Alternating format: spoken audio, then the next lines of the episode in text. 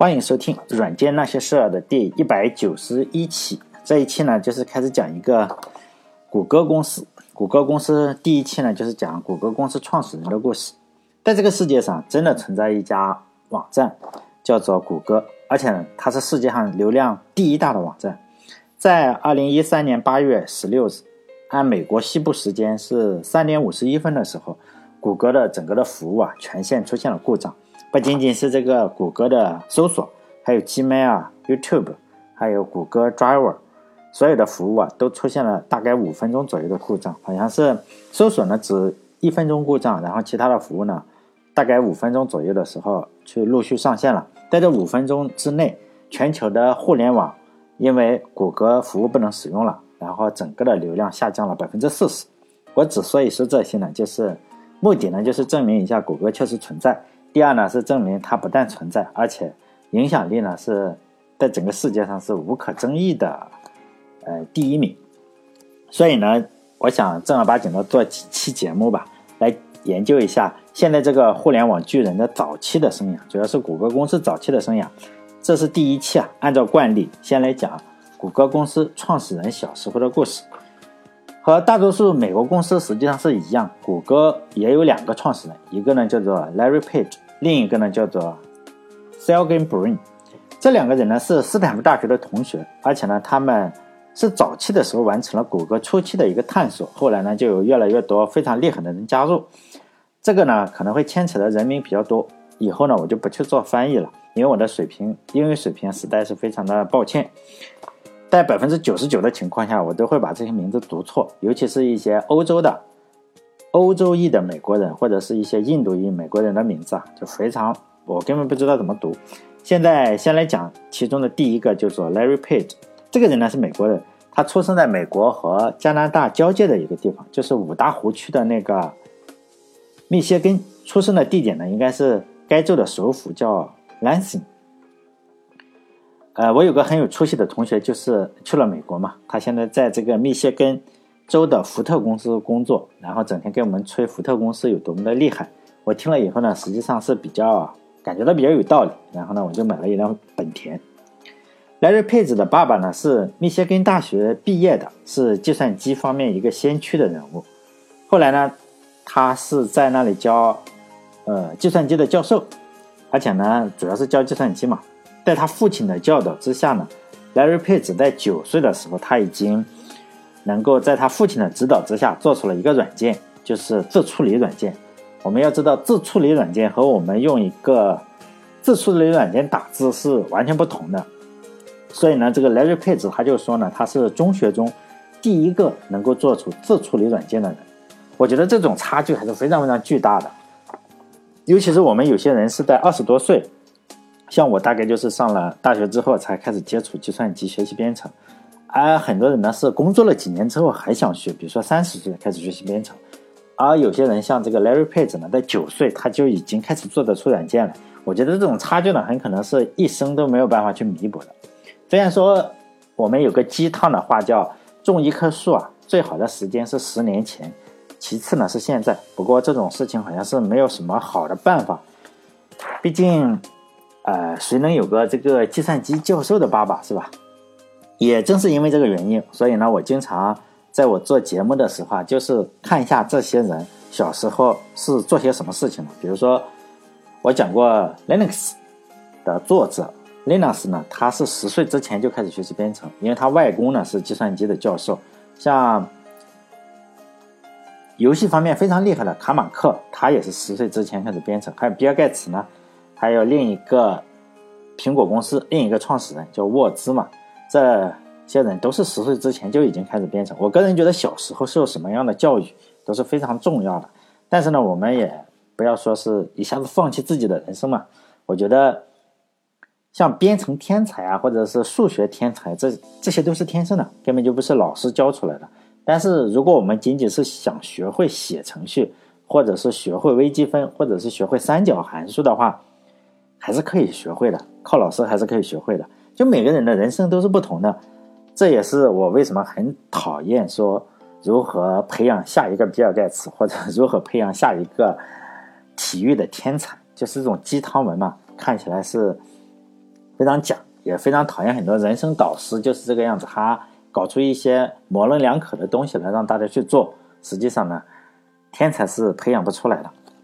这个 Larry Page 的父母呢，在他很小的时候，好像是八岁的时候就已经离婚了。他的妈妈呢，也同样是计算机教授，就父母呢是同一个级别的人，虽然已经离婚了，但是他的父母呢，还有他这三个人的关系都非常好，因此呢，他想去哪家住就去哪家住。这个我都不好意思再说了，就是说谷歌的两个创始人，包括这一个，还有等一会儿我说的那个布林，这两个人都是犹太人。因为我发现啊，犹太人特别的厉害。可能我在节目中啊已经夸的有点狠了，因为很多人就觉得不舒服嘛，就觉得我跟那个街边上的这个呃读者呀，或者是青年文摘是一样的，因为不停的说犹太人非常厉害。其实呢，听我这个节目的时候就可以听到，我做的这一些非常非常大的 IT 公司，大部分都有一个犹太人，就犹太人简直是控制了一切嘛。除了我电台里做的这几个，比如说甲骨文的这个创始人啊。Facebook 的创始人，还有他的首席运营官呀，还有谷歌的这两个创始人，还有众多大家都知道的一些 IT 公司的创始人，真的都是犹太人。比如说，不算是犹太人的话，大家耳熟能详的一些，比如说爱因斯坦是犹太人，弗洛伊德呀，毕加索，还有基辛格呀，呃，还有我们每个人都知道的这个斯皮尔伯格，还有呃华纳兄弟，默多克，高盛啊，巴菲特，就是。咱们这个炒股的巴菲特，中国巴菲特，还有那个索罗斯、黑格，最近不是中国的股票又涨了嘛？很多人又开始说自己是中国的巴菲特了啊。还有好莱坞总共有八个电影公司嘛，最主要的八个，比如说米高梅呀、派拉蒙、呃哥伦比亚、华纳吧，还有环球，还有呃二十世纪福克斯、福克斯，还有什么东西？迪士尼吧。呃，反正七八个嘛，他的后台的老板都是犹太人，在科学界之中啊，尤其是呃，咱们这个每个人都知道的诺贝尔奖，大概四分之一的百分之二十二到百分之二十五之间的，哎，拿诺贝尔奖的人呢，都是犹太人。我们要知道，犹太人在世界上只占了多少？就一千六百万，这就是一个中国一线城市，大一点的一线城市啊。这个人口总和就是一千万，像天津啊，或者是像保定、哈尔滨，或者石家庄这样的城市，或者西安啊这样的城市，就是一千多万，再加上一些流动人口一千六百万，就这么个大的一个城市。像重庆、上海就超它一千万，像重庆两千多万，然后上海两千多万，北京可能加起来也要两千万，就已经超过了整个犹太人的总和。也不是吹啊啊，就是我们山东济南吧，比如说。大概一千万左右，八百万到一千万的人，比如说一年出平均三个诺贝尔奖。现在的情况是，犹太人每年出三四个，每年都出三四个。不是说，如果像呃我们山东济南的话，不要说就这么大规模的一个城市，一年出，就算三年出一个的话，也肯定天天吹嘛。以山东济南的总人口的话，接近呃超过犹太人的一半，何况人家并不是说只出这个诺贝尔奖嘛。如果不服的话，比如说哈，很多人还是不服我，我我要再说一下，马克思也是这个犹太人，但这个就有点扯远了。其实呢，我还是非常希望所有的人都是平等的嘛。比如说，按照人口基数来发这个诺贝尔奖，比如说中国你有接近是吧，三三分之一、四分之一的人口就发给你三分之一、四分之一的诺贝尔奖，当然那样也很好。只是后来我慢慢发现了这个现象，就没有办法说。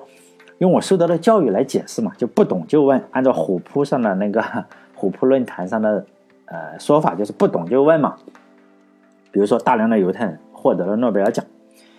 还有呢，我发现了大量的呃，大家关注体育的话，就会发现长跑运动员大量的都是哪里？肯尼亚和埃塞俄比亚这两个地方，大部分都是冠亚军，就是他们这这几这两个地方，他们的身材就是。又细又高又长，然后这个腿啊，就浑身好像都是肌肉，但是又比较瘦。如果大家看短跑冠军的话，大部分也是西非的一些后裔，比如说牙买加，呃，我们就知道这个博尔特这种飞人，你就看到他整个的爆发力看起来就比较强。实际上他们一跑步的话，你就发现短跑，呃，最厉害的两个国家就是呃非洲牙买加和这呃非洲的牙买加和美国的就和美国。实际上美国的后裔呢，也就是。呃，就是短跑的这个呃牙买加这里西非过去的一些人，就他们的身材啊，你一看就是爆发力非常强。所以呢，有种说法就是叫长跑就是肯尼亚，短跑牙买加嘛。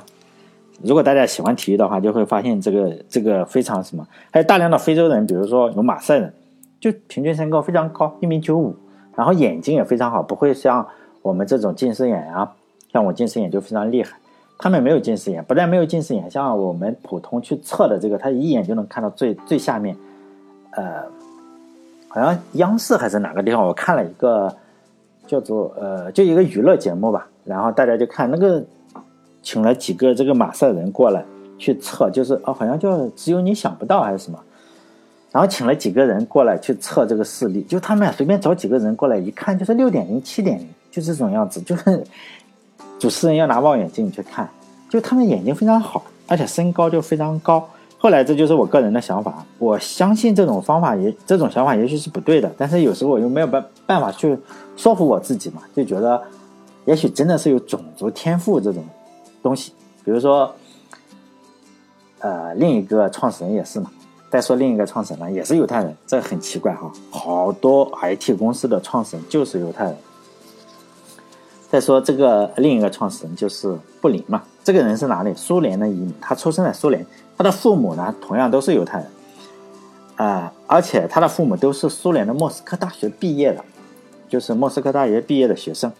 最后呢，他们都是苏联的科学家和教授。他父亲的名字，他父亲的名字叫米哈伊尔·布林，然后他妈妈的名字叫叶夫根尼亚·布林。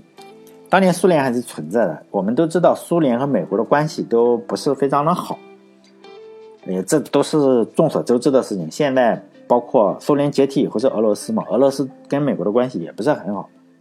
所以下面的故事。呃，其实都是来自于亚马逊上一本书，就十一块多美金啊，因为我是订了年卡的那种东西，就是《The Google Story》，是二零零八年出版的，但是二零一八年呢，他又做了一个更新的版本。我，呃，讲的故事都是这里的，并不是我胡乱编的哈。就老布林接受采访的时候是是这样说，因为他是犹太人嘛，他本来是想当宇航员的，但是呢，因为犹太人的身份，在当时的情况下，苏联也是比较排斥犹太人的。就没有办法去报考物理学这种比较叫什么高精尖的行业吧？可能你要读了天体物理，可能就能够上天。但是呢，因为他是犹太人的身份，就没有办法，他只好去报考了什么数学。然后他数学又非常好，但是数学即使非常好的话，也没有办法进入特别特别核心的部门。所以他当然也找了一个很好的国企，就是苏联的国企嘛。大概在。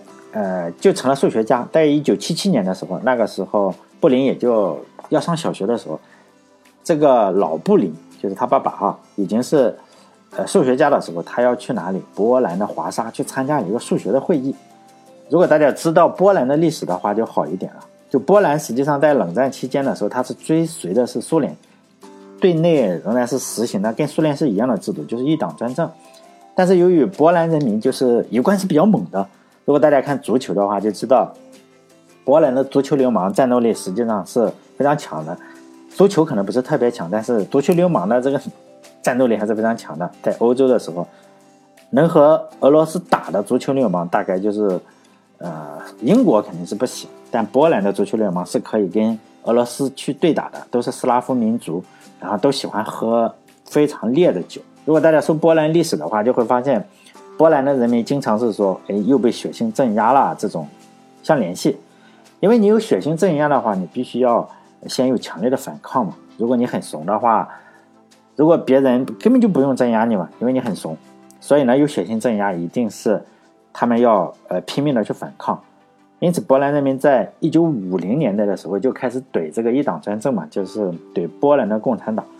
因此，到一九七七年。就老布林去华沙去参加这次数学大会的时候，波兰共产党已经被怼的实际上不是很厉害了。因为再经过三年之后，波兰共产党就要走出走出历史舞台了。实际上，在一九七七年的时候，就是波兰共产党的影响力已经嗯不太多了。因此，一九七七年老布林去了华沙一次，他那是第一次出国，然后就感受到了什么自由的空气嘛。他突然发现了那次会议之后。具体做什么他没有讲，他只是觉得，哎，那次会议之后，他就做出了一个非常重要的决定吧，他要移民到自由民主的国家。老布林就跟他的老婆说嘛，回去说怎么的孩子姐姐要去上学了是吧？他在采访中他就说，他没有想到他的孩子将来会成为一个商业巨子，但是呢，一定不要成为满口谎话的一个怪物嘛。这个满嘴谎话的怪物，实际上也是他自我的一个评价，因为他的工作是在哪里？呃，是在苏联计划委员会，就兼职的工作，嗯，不能叫兼职的工作，就是他给这种苏联宣传部门提供经济数据的。这个经济数据是做什么？就是宣传苏联是比美国要好。比如说，你你你每个人花多少钱，就是怎么去算来算去这个数字。所以呢，他发现了他自己是一个满嘴谎话的怪物，也算是他自我评价。因为这个样子之后，但我们也要体谅一下，就是说，并不是说这个人的品性不好，因为在那种环境下，你要混口饭吃的话，我们是不能够做。就叫什么？你站着说话不腰疼嘛？你有可能你不那样去做的话，可能你的生命就会受到危险。因此，我们还是要体谅一下，不能老是揪着人家这种父亲做了什么事情，然后就就就老是说他不好。哎，做出了这个移民决定以后，布林的妈妈可能就同意了，但是布林的外婆实际上并不同意。但具体不同意为什么？因为他的外婆可能是这个呃文化不够嘛。比如说，他天天看这个苏联的《真理报》，因为《真理报》上都是白纸黑字的写的是苏联比美国好，毕竟苏联是最好的国家，是吧？呃，然后呢，老布林开始申请护照，护照申请下来以后，苏联呢就虽然给了你护照，也知道了你要走，马上就让你失业，然后他的爸爸妈妈也就同时失业了，因为他布林的父母当时都是呃有就大学的这种经验，其实得到了。美国的数学家，另外一个很出名的数学家，这个就不去扩展了，是美国一个，也是前苏联的美国的著名的科学家，然后得到了他们的帮助，然后呢，老布林的父母实际上在美国得到了工作，他妈妈是在美国的一个宇航局，然后他的爸爸是在美国哪个大学里，也就是继续教数学，也就在等待签证，他是说等待了漫长的八个月时间，因为已经失业了嘛。可能也没有太多的钱，失失灵的失业的这个老布林呢，就在这八个月时间内，当时还没有上学的小布林没事干嘛，然后就教他编程，这就是他第一次接触编程。我们也可以知道，在学前就开始学习编程了，但经过了一些曲折，包括到哪里怎么搞来搞去哈，最后他们还是都去了美国。这个详细的过程我就不去去讲了。在小布林，然后去了美国之后，大概十年左右，呃。又回又回来一下嘛，就又回到了他的祖国，也就是一九九零年左右的时候，他又回到了他的祖国。为什么回来呢？就是说，老布林要带着小布林第一次回他的祖国参加一个学生交流活动，好像是比较呃交换学生这个样子。其实，在一九九一年的时候，苏联就解体了，然后他是一九九零年回来，还差一年。然后老布林带着他回来参加活动的时候，这个小布林。就是谷歌的创始人，就是内心的一个记忆深处的这个恐惧就被唤起了，因为他记得苏联的警察都是迫害老百姓嘛，可能比较的痛苦。但他小时候他就记得，他小时候朝着警车就扔石头，所以呢，在那次旅行的时候，要晚上要住下来嘛，就在一家疗养院住宿的时候，他就看着他爸爸的眼睛，就说：“谢谢你带我离开苏联。”他们从苏联回去以后的一年。啊，也就是一九九一年嘛，是吧？这个大家都知道，呃，苏联就解体了。一九九一年圣诞节的时候，苏联解体了，这也是一个呃非常好的圣诞节的故事。以上的故事呢，就是我来自于是《The Google Story》这本书啊，大家可以把这个《The Google Story》然后放在亚马逊，美国的亚马逊，中国没有翻译这本书，然后就搜去，你就可以看到有这个样有这种书。如果你不想买的话，呃，也没有办法，是吧？你不想买，你就不能看嘛，也不要找我找破解，因为有人会找我找破解，我很痛苦，我也不想去破解。我就确实我也不会破解，因为我是订订阅的那种无限阅读，你只要订订一订了无限阅读的话，你就可以看很多很多很多书。接下来我们可以随便谈一点事情，比如说苏联为什么会垮台，因为这个书里也稍微的讲了一下，但。我觉得还是比较有道理的啊。但是这个我不知道他讲的是不是真的哈。你可以能够看出这本书的一个他讲的嘛，我只是转述一下。这个我不知道，一个国家会不会为什么会垮台，肯定是有各方各面的各种原因嘛，很难说。很难说是哪一个原因占主要的，有的说是军事原因啊，有的说是经济原因。但是后来我总结了一下，我发现预测哪个国家会垮台实际上并不难，尤其是我们已经经历了很多国家的垮台嘛，比如说伊拉克呀，或者是就政府的垮台，国家并不会垮，因为人还在那里嘛。所以就是当时政府的垮台，我发现预测哪个政府垮台实际上并不难，准确度可以超过百分之九十。而且这个方法非常简单，也不用看这个明星的相背，实际上明星无所谓嘛。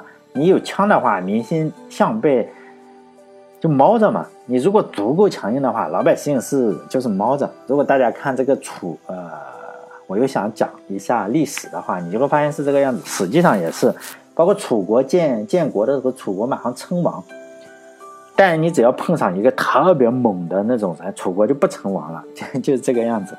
你就特别猛，你不停的杀人的话，大家都会猫着，不会不会说，我一定要去推翻你，不会这种样子。所以呢，看明星相背实际上并不太靠谱。你说看哪个国家有多少导弹，哪个国家有多少的军队，也不太靠谱。后来外国有个分析方法叫什么 “follow the money”，就是说呢，你看钱去了哪里。我觉得 “follow the money” 呢不够准确。为什么呢？就是正更准确的方法应该是 follow the children，就是说呢，去跟踪这个政府的孩子们去了哪里，就他亲生的孩子们去了哪里。我个人觉得，钱可能是身外之物，因为他统治一个国家的话，钱实际上相对是比较好赚的。但是呢，孩子并不太好搞啊。你你那好是自己亲生的嘛，并不是说用钱可以买来的。我们要相信，就是人的本能可能是。骗别人是可以的，骗钱也是可以的，骗自己孩子的相对比较少。孩子并不是亲血亲嘛，包括自己的父母、自己的老婆、自己的孩子，不能算是身外之物哈。所以呢，我觉得最好的分析方法就是分析 follow the children，就是当时苏联最高领导人嘛，赫鲁晓夫，就是他的国家主席，赫鲁晓夫的儿子、儿媳妇还有孙子那一辈，就移民美国了嘛。当时他们还在厨房里，就是呃，跟美国总统里根嘛，就争论社会主义好还是资本主义好，就争论他们的孩子是要生活在社会主义的环境下，还是生活在哎资本主义的环境下。实际上，结局是很明显的。赫鲁晓夫已经虽然表面上是非常非常强硬的，就说美国一定是社会主义，但实际上他的孩子都已经移民了。就是最终呢，还是移民到了美国，他的孙子辈什么都在美国，现在都在美国。所以呢，表面上看苏联非常强硬，但是呢，他的后代已经移民美国了，我就觉得这个底气是不足的。所以呢，他肯定要输。同样的话，我们可以现在看一个最近比较热的国家，就是委内瑞拉，当然离我们也比较远，它倒不倒台关我个屁事。但是我们可以看看这个方法准不准。我个人觉得委内瑞拉也要输，不管是美国好还是坏，坏也好。为什么呢？我没有说美国非常好，但是美国的方法很好。因为委内瑞拉主要是有两任非常大的 boss，就是大老板。为什么？他们子女也去美国了。